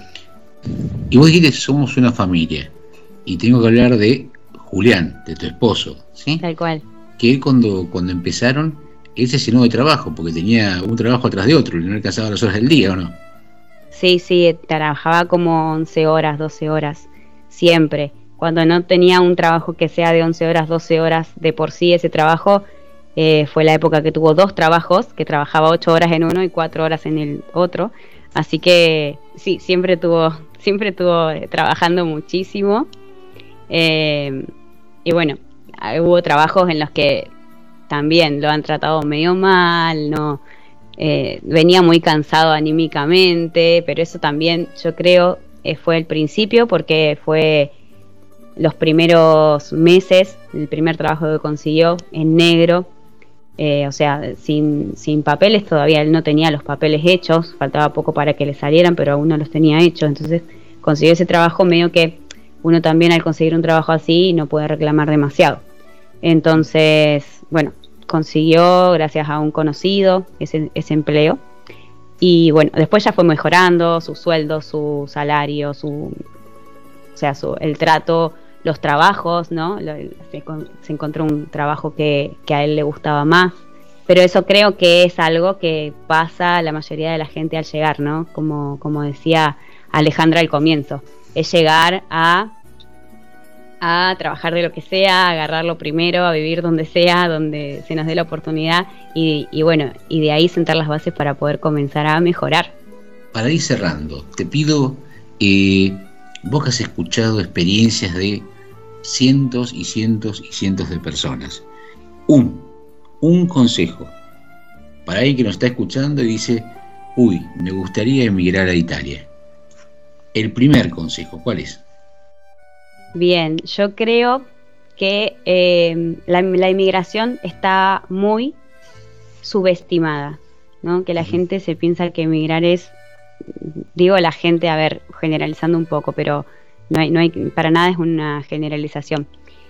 Es venirse de vacaciones o eh, es un poquito más serio que venirse de vacaciones. Y lo veo mucho, la falta de planificación, la falta de, de saber lo que es realmente una inmigración. Está bien que uno no lo puede saber hasta que no lo vive, porque es de esas cosas que uno no sabe lo que es hasta que no lo vive o no toma dimensión de lo que es hasta que no lo vive. Pero mm, sí, mi consejo es prepararse, es decir que eh, no todo, no, a ver, la emigración no es para todos, entonces tienen que tener los objetivos bien plantados en la vida, las prioridades, porque eso es lo primero que te hace tambalear cuando uno emigra y se encuentra con un montón de dificultades y si no tenés claro tus objetivos, a qué viniste y, y lo que querés de la vida, bueno, mm, te pueden oír también. Sabri, te agradecemos muchísimo. Eh, te seguimos escuchando en tu canal de YouTube, en Instagram, eh, estás por todos lados. Y encima cuando no estás vos te llaman, te invitan para que cuentes en otros programas lo que haces vos también. Muchísimas gracias por lo que estás haciendo y desde ya estamos contentísimos que formes parte del grupo de Italiatinos. Muchas gracias a ustedes también, estoy muy contenta de formar parte y poder tener un canal más de ayuda.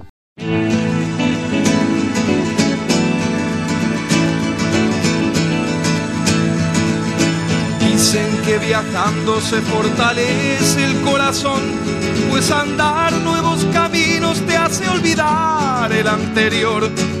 Ojalá que esto pronto suceda, así podrá descansar mi pena hasta la próxima vez. Ojalá que esto pronto suceda, así podrá descansar mi pena hasta la próxima vez. Así encuentras una paloma herida que te cuenta su poesía de haber amado y quebrantado otra ilusión. Seguro que al rato estará volando, inventando otra esperanza para volver a vivir. Seguro que al rato estará volando, inventando otra esperanza para volver a vivir. Creo que nadie puede dar una respuesta, ni decir qué puerta hay que tocar. Creo que a pesar de tanta melancolía, tanta pena y tanta herida, solo se trata de vivir. En mi almanaque hay una fecha vacía, es la del día que dijiste que tenías que partir. Debes andar por nuevos caminos para descansar la pena hasta la próxima vez. Seguro que al rato estarás amando, inventando otra esperanza para volver a vivir. Creo que nadie puede dar una respuesta, ni decir qué puerta hay que tocar.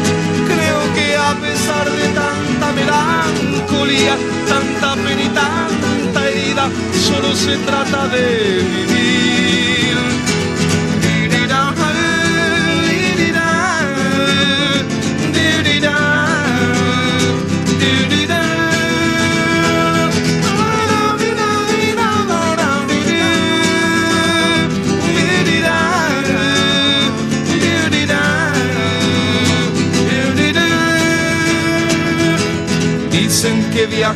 Se fortalece el corazón, pues andar nuevos caminos te hace olvidar el anterior. Ojalá que esto pronto suceda, así podrá descansar mi pena hasta la próxima vez. Seguro que al rato estaré amando, inventando otra esperanza para volver a vivir. Creo que nadie puede una respuesta, ni decir qué puerta hay que tocar. Creo que a pesar de tanta melancolía, tanta pena y tanta herida, solo se trata de vivir.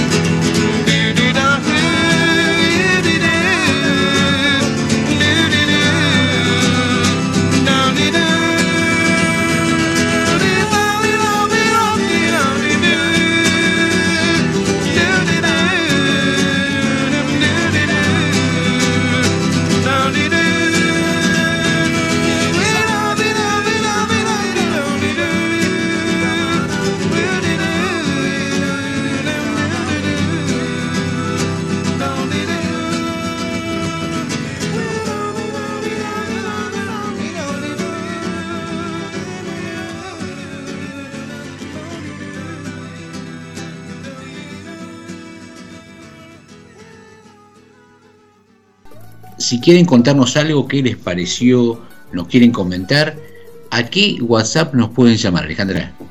Al 3463-059621. Haceme por favor, decímelo en italiano porque sale lindísimo. 3463-059621. Tante grazie. Y si nos quieren escribir a nuestro correo electrónico, A italiatinosradio.gmail.com bueno, vamos con un tema musical y después volvemos para ir cerrando el programa.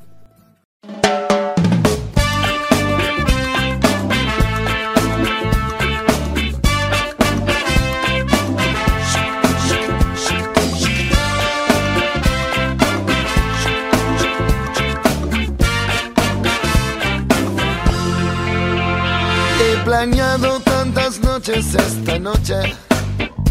He pensado tantas veces que desear encontrar la manera más sensata y poderte seducir. Pero cuando me miras con esos ojos, pero cuando te paras cerca de mí, mi pobre corazón se pone loco ya no puedo seguir. Te quiero comer la boca, te quiero comer la boca, te quiero comer la boca sin dejarte respirar. Yo te quiero comer la boca, te quiero comer la boca sin dejarte respirar.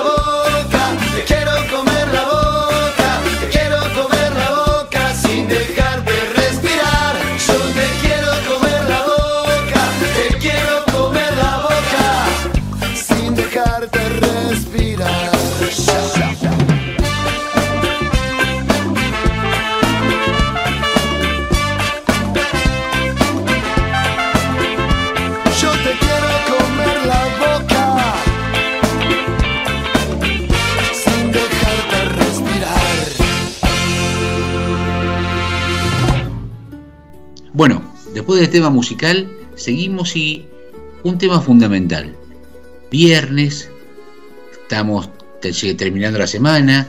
Eh, algo fundamental en Italia es la parte gastronómica. Por ejemplo, Elin, viernes a la noche, ¿qué se come en casa? Bueno, eh, justamente algo muy lindo, como dijiste vos, es la parte gastronómica y también empezar a conocer la diversidad que tienen sus diferentes regiones, ¿no? Eh, a mí me encanta incursionar mucho en eso y lo disfruto mucho, eh, tanto la pasta como el, maridaje que se puede hacer con, la bebida ¿no? que acompaña. Así que en el caso de hoy, por ejemplo, que es viernes, pero que uno se distiende, ya mañana en mi caso no tengo que trabajar temprano, mi intención en este momento era con quien comparto la casa, que es un amigo, el coinquilino que se llama acá, eh, empezar a hacer, por ejemplo, ahora cuando nos encontremos a la noche, farfale de chocolate con eh, una crema de gorgonzola, que es un queso similar al roquefort, pero que obviamente no es roquefort, que es un poco más suave y tiene una excelente cremosidad. Y, la pasta mezclada con el dulce, en este caso el chocolate, eh, la, compré una vez que, pasé eh, por otra cosa por, por Firenze, es esa pasta seca. Y, bueno, es como que está siempre ahí en la despensa y es como que el fin de semana o para iniciar el fin de semana es eh, la invitación a, poder disfrutar eh, esta maravilla culinaria que tiene Italia en, cada lugar, en cada rincón. ¿no? ¿Con qué se come el farfalle de chocolate y gorgonzola? ¿Con qué se acompaña? Lo, íbamos a acompañar con un vino, con el Chianti. Ay. Que, hace como una buena combinación porque te deja como en la boca, cuando terminas de comer, te deja en la boca el sabor ese de la gorgonzola, que es, es un poquito fuerte, pero que el vino te lo, te lo termina de amalgamar, digamos. Muy buena, eh, muy buena, muy buena forma de avinarlo, de combinar. Caramba, bueno, ya creo que otro que vamos a decir nosotros queda en segundo plano, pero bueno, Sabri, ¿qué te gustaría cocinar hoy, a la noche? Hoy vamos a hacer vitello. ¿Saben lo que es vitello? El vitello es eh, la carne vacuna de ternero, que aquí la venden como en un arrollado, con, entrelazado con un hilo. Yo se lo saco para cocinar al hilo, hay mucha gente que no se lo saca. Con romero, con aceite condimentado, con una ensalada. ¿Vos sos de arte de maña en la cocina o aprendiste así a los ponchazos? Yo aprendí a los ponchazos y sinceramente tengo épocas en que estoy súper cocinera y paso la tarde cocinando y hay épocas en que busco que el cocinar no me lleve más de 5 minutos en lo posible. Estoy en esas épocas en que cocinar no me lleve más de 5 minutos o hacer cosas que se hagan solas en el horno.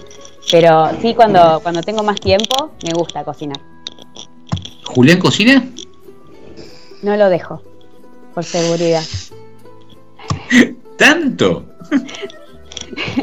ha hecho cosas eh, muy feas, entonces yo dije, no me gusta comer feo a mí, o sea, te como cualquier cosa, pero hay combinaciones feas, de verdad.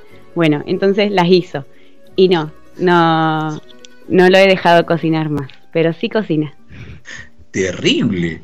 Carla, ¿qué te gustaría comer esta noche? Bueno, hoy es viernes, nos toca ir a caminar al lago, pero antes hacemos una parada en un puesto que tenemos justo de frente eh, de la casa de porqueta.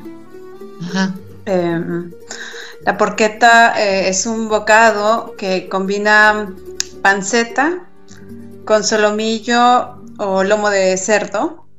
Se aromatiza con hierbas frescas como el romero, el hinojo, tomillo. Se hornea a fuego lento y encima de una parrilla, una rejilla. Y bueno, se puede comer sobre, sobre el pan.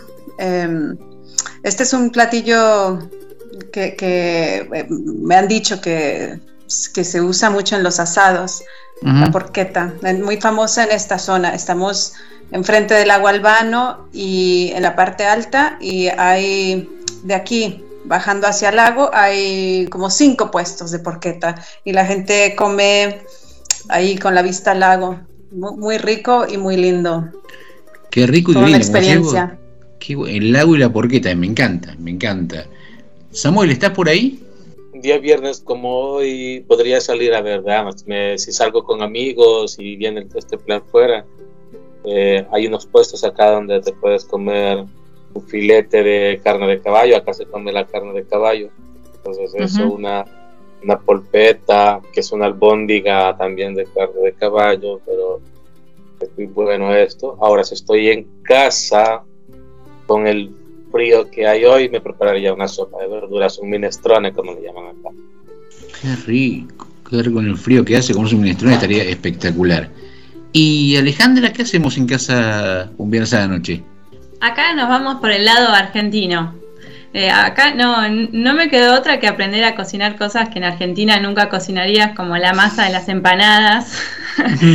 Así que acá tuve que aprender y, los viernes por lo general hacemos algo argentino, porque no, no hay que hacer los cómpitos, la tarea no hay. Los viernes descansan un poco y hacemos algo con, las chicas también y siempre se suman ahí a hacer las empanadas eh, conmigo. Es un trabajo familiar. exacto, así unas empanaditas de, carne. Uy, qué rico, qué rico, qué rico. Bueno, eh, en casa en general a mí me, toca cocinar, pero mi mujer tiene especialidades y una es la tarta de atún.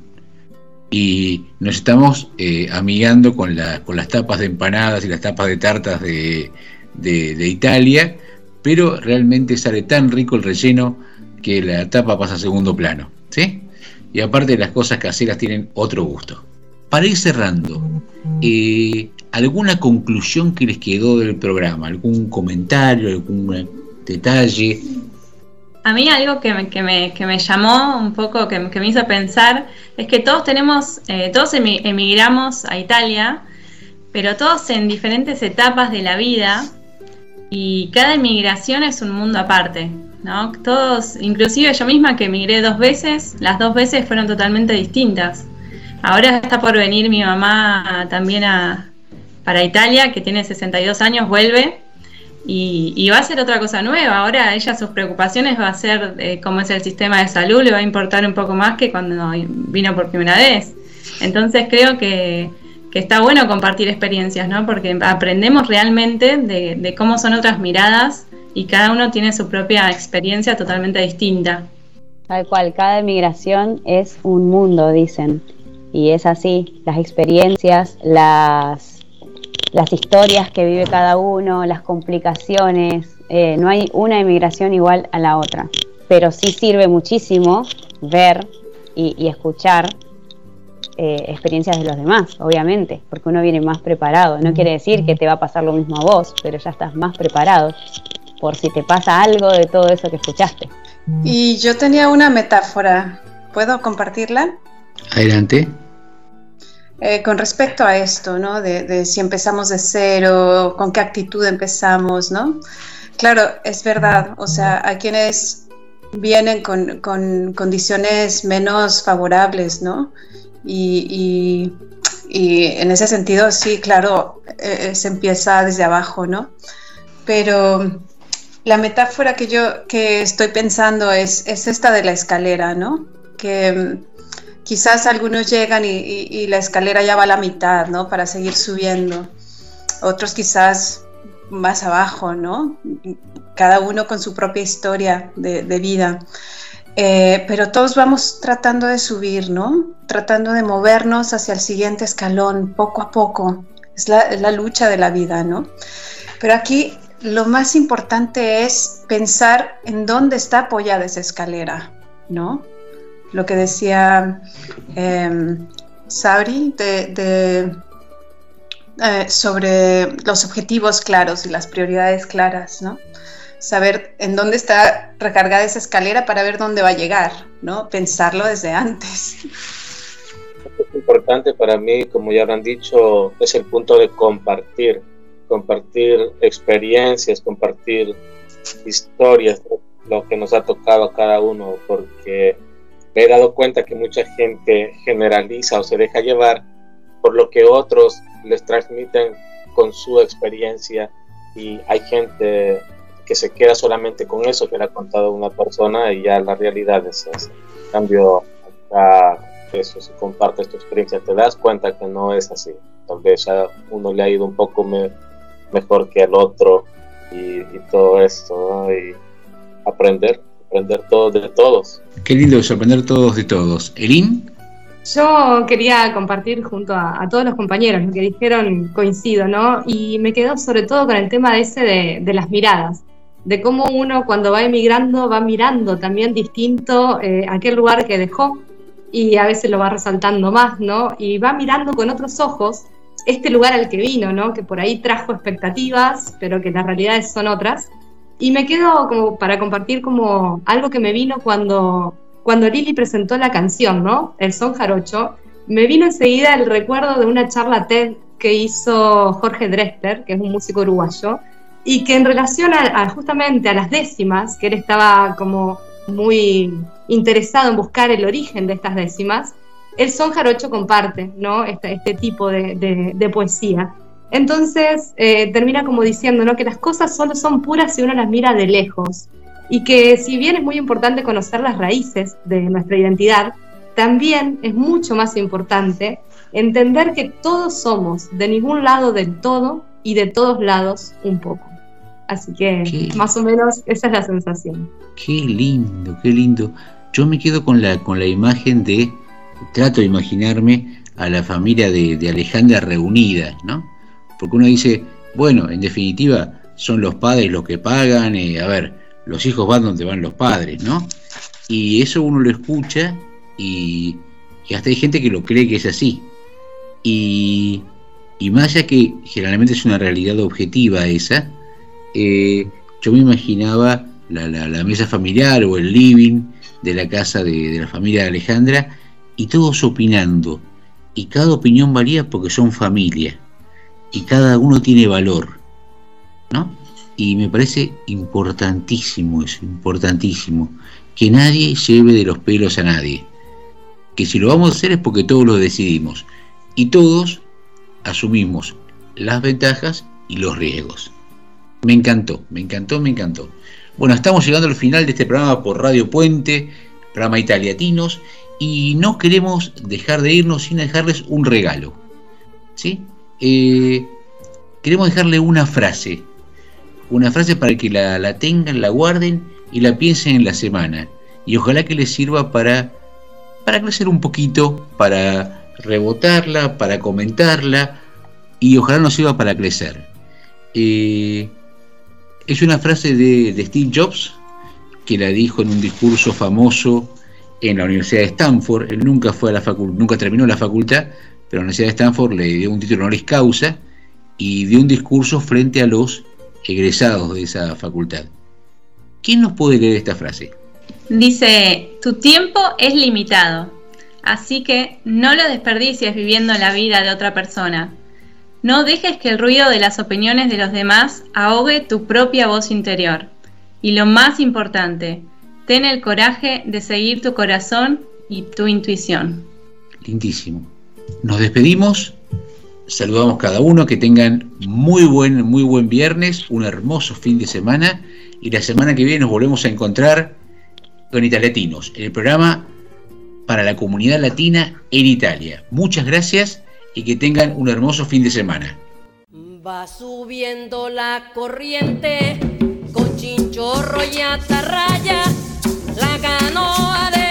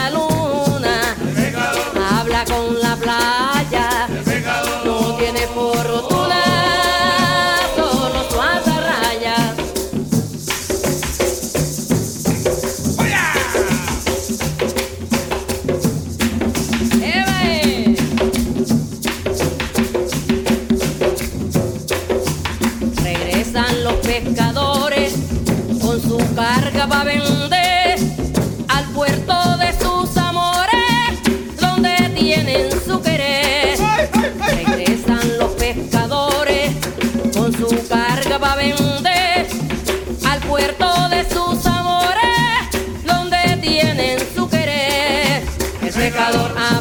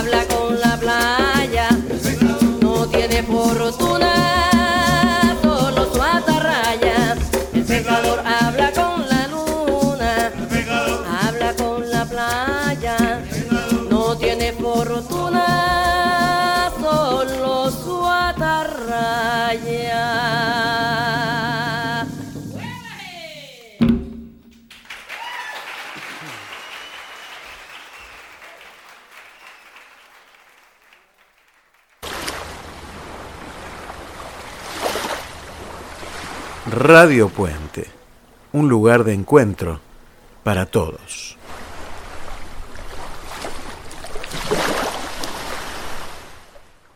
Estudia licenciatura en Administración de Empresas en Universidad FASTA. Con vos desde el primer día.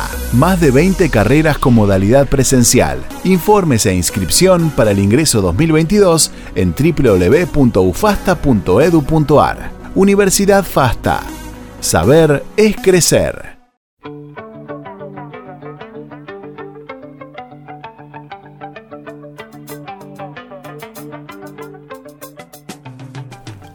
Mi nombre es Aldo Barone y todos los sábados de 10 a 12.30 horas te acompaño con Te Seguiré, un lugar de encuentro para todos.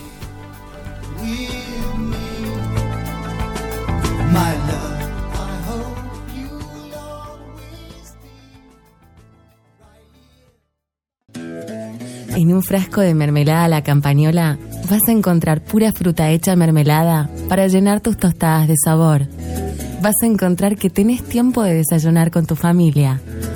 Mermelada a la campañola. Sabores para el alma.